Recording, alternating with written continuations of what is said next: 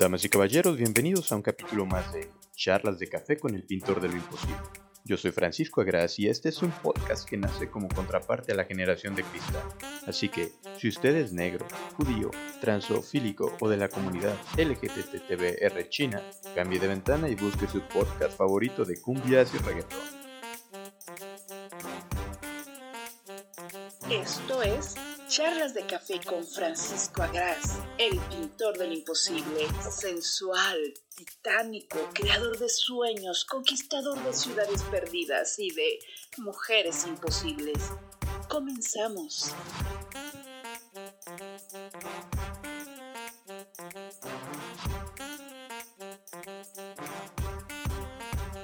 Ok, damas y caballeros, estamos de regreso tras los micrófonos en este tercer capítulo de Charlas de Café con el Pintor del Imposible. Y ahora sí, es café, no cerveza como siempre, siempre los engaño diciéndoles que, son charlas de café cuando en realidad traigo una cerveza en la taza.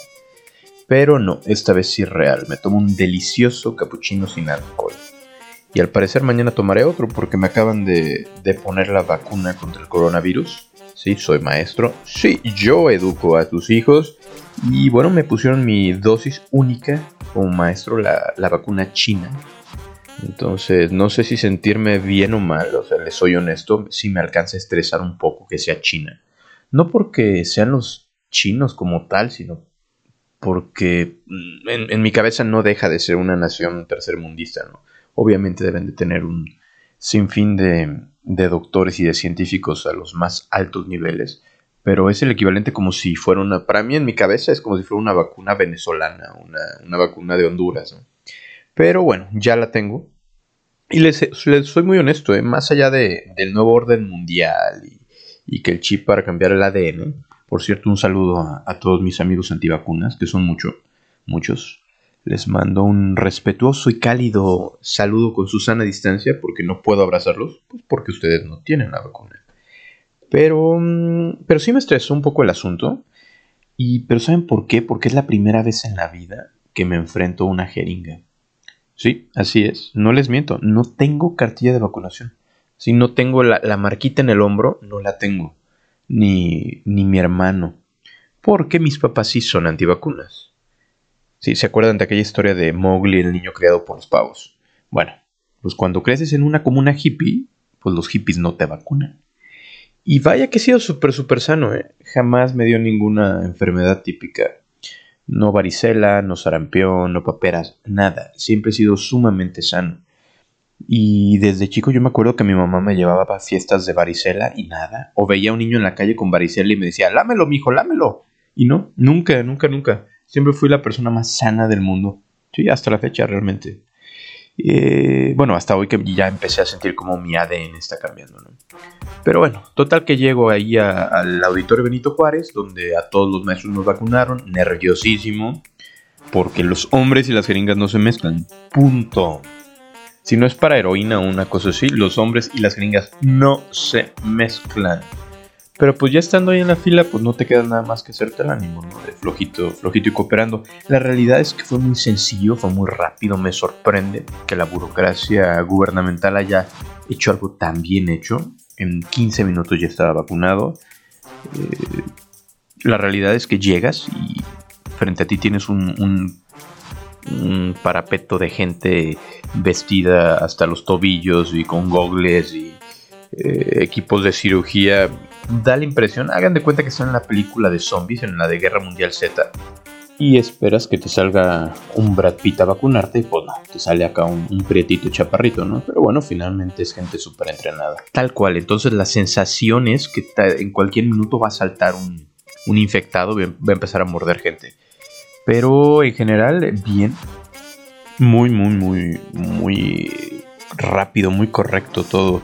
Y la realidad es que debo agradecerle a mi amiga Liz, que fue mi apoyo, porque yo creo que si ella no me asesora, llego y me bajo los pantalones eh, para que me inyecten en la nalga, porque ni idea de cómo es una vacuna. Y no, la realidad es que está tan avanzada la tecnología que te vacunan en el brazo. Sí, en mi mente yo creía que te, inyectaban en los ojos o, o en el escroto, una cosa así. Y así, sí, sufrí como Precious. Sufrí, sufrí.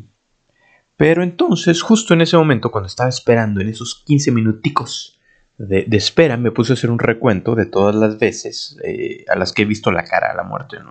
Cara a cara. Y le he escupido. Y creo que va muy ad hoc con el programa. Aunque no crean, me alcanza a dar pena.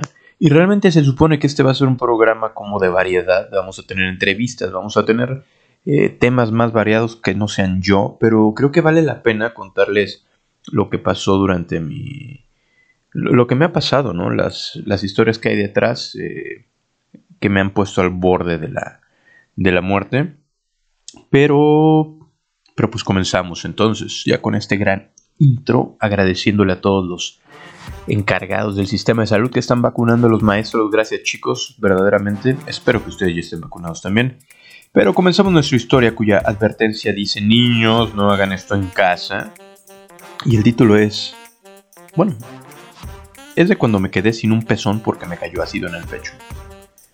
La historia de Paco un pezón. En realidad no es como que haya mucha historia que contar, ¿eh? pero bueno, en aquellas épocas estaba reparando un lavamanos de la casa. Aunque yo no sepa nada de plomería, pues soy hombre, entonces puedo reparar un lavamanos.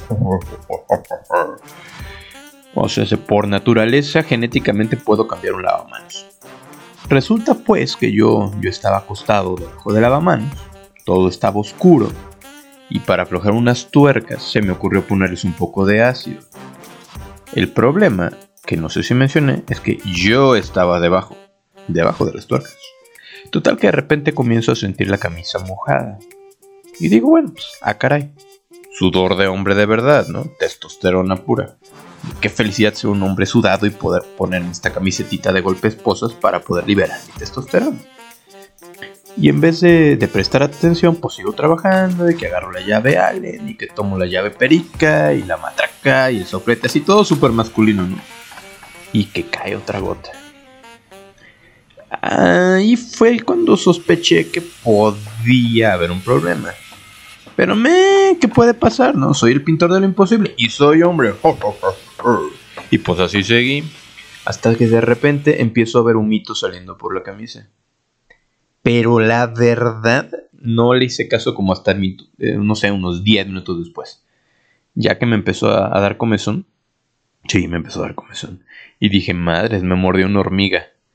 Y pues seguí dándole, ¿no? Pero ya al ratito dije, no, capaz que es otra cosa. Entonces me levanto, voy al baño a verme el espejo, me levanto la camisa y pues cuál hormiga. Me faltaba un pezón.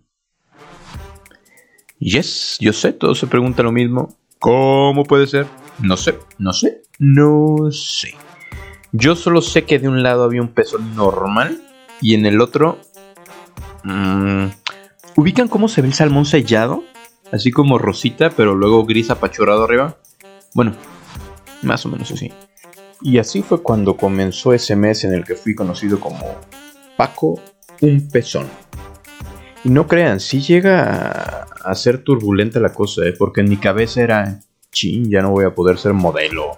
O voy a estar con una chica que en plena noche de pasión iba, a salir con de, ¡ay, te falta un pezón! Sigo que en la calle me iban a señalar como que ahí va el del, ahí va el, que no tiene un pezón, ¿no? Entonces sí como que me acomplejó un rato. ¿Qué sería? Habría sido como un mes y, medio, dos meses el, tiempo que duré como que dándole vueltas a la idea que, yo ya era nada más medio hombre. Entonces dejé de, usar camisetas pegaditas, dejé de usar las camisetas de golpe esposa y, y proseguí con mi vida ya ligeramente, ligeramente acomplejado, ¿no? De, madres, hay que buscar ayuda, algún grupo de autoayuda para personas con, nada más un pezón, así tipo doble A, pero no, pues tampoco, tampoco existen, sino no piensan en las minorías. Nada más se ve a grupos de alcohólicos anónimos y nada que ver. Eh, y pues así seguí mi vida durante un par de meses. Bueno, con el paso de los días comprendí que no había caso de estresarme por mi virilidad y, empecé a verlo como una oportunidad. Así que lo volví mi nombre de pirata, Así como están Barba Negra, Morgan, el Parche, yo era Paco, un pezón, terror de los mares. Así que ya había asumido mi nueva personalidad, ¿no? Con paliacate y toda la cosa. Pero lo más extraño, extraño, después de haberme acostumbrado ya a esa asimetría, ya incluso me había comprado una racada, ¿no? Para ponérmela en el pezón sobrante. Pero lo más curioso es que así un día casual, amanece, despierto, camino a la ventana. Buenos días, pajarillos. Buenos días, señor sol. Me rasco la testosterona acumulada en la noche. Me estiro. Me acerco al espejo. Y ahí estaba. Había crecido durante la noche en silencio.